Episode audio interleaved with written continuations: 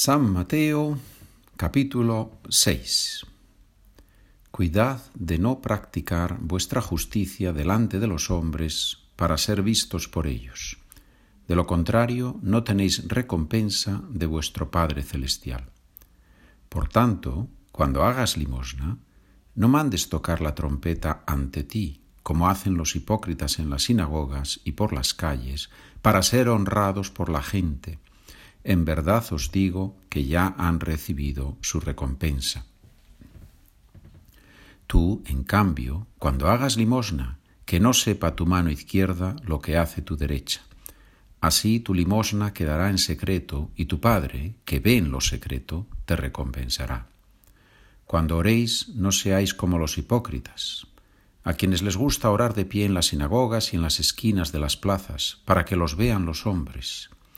En verdad os digo que ya han recibido su recompensa. Tú, en cambio, cuando ores, entra en tu cuarto, cierra la puerta y ora a tu Padre, que está en lo secreto, y tu Padre, que ve en lo secreto, te lo recompensará. Cuando recéis, no uséis muchas palabras como los gentiles, que se imaginan que por hablar mucho les harán caso. No seáis como ellos, pues vuestro Padre sabe lo que os hace falta antes de que lo pidáis. Vosotros orad así.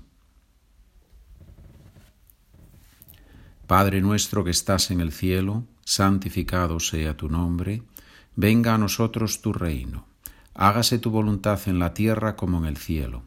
Danos hoy nuestro pan de cada día, perdona nuestras ofensas, como también nosotros perdonamos a los que nos ofenden, no nos dejes caer en la tentación y líbranos del mal. Porque si perdonáis a los hombres sus ofensas, también os perdonará vuestro Padre Celestial, pero si no perdonáis a los hombres, tampoco vuestro Padre perdonará vuestras ofensas. Cuando ayunéis, no pongáis cara triste, como los hipócritas que desfiguran sus rostros para hacer ver a los hombres que ayunan. En verdad os digo que ya han recibido su paga. Tú, en cambio, cuando ayunes, perfúmate la cabeza y lávate la cara, para que tu ayuno lo note no los hombres, sino tu Padre, que está en lo escondido, y tu Padre, que ve en lo escondido, te recompensará. No atesoréis para vosotros tesoros en la tierra, donde la polilla y la carcoma los roen y donde los ladrones abren boquetes y los roban. Haceos tesoros en el cielo, donde no hay polilla ni carcoma que los roen, ni ladrones que abren boquetes y roban. Porque donde está tu tesoro, allí está tu corazón. La lámpara del cuerpo es el ojo. Si tu ojo está sano, tu cuerpo entero tendrá luz. Pero si tu ojo está enfermo, tu cuerpo entero estará a oscuras. Si, pues, la luz que hay en ti está oscura, ¿cuánta será la oscuridad? Nadie puede servir a dos señores porque despreciará uno y amará al otro, o, al contrario, se dedicará al primero y no hará caso del segundo. No podéis servir a Dios y al dinero. Por eso os digo, no estéis agobiados por vuestra vida pensando qué vais a comer, ni por vuestro cuerpo pensando con qué os vais a vestir. ¿No vale más la vida que el alimento y el cuerpo que el vestido? Mirad los pájaros del cielo, no siembran ni siegan ni almacenan, y, sin embargo, vuestro Padre Celestial los alimenta. ¿No valéis vosotros más que ellos?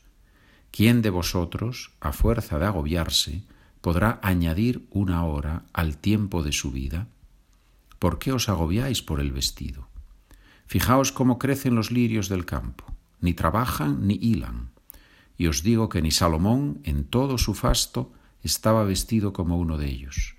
Pues si a la hierba que hoy está en el campo y mañana se arroja al horno, Dios la viste así, ¿no hará mucho más por vosotros, gente de poca fe? No andéis agobiados pensando qué vais a comer o qué vais a beber o con qué os vais a vestir. Los paganos se afanan por esas cosas. Ya sabe vuestro Padre Celestial que tenéis necesidad de todo eso. Buscad sobre todo el reino de Dios y su justicia y todo esto se os dará por añadidura. Por tanto, no os agobiéis por el mañana, porque el mañana traerá su propio agobio. A cada día le basta su desgracia.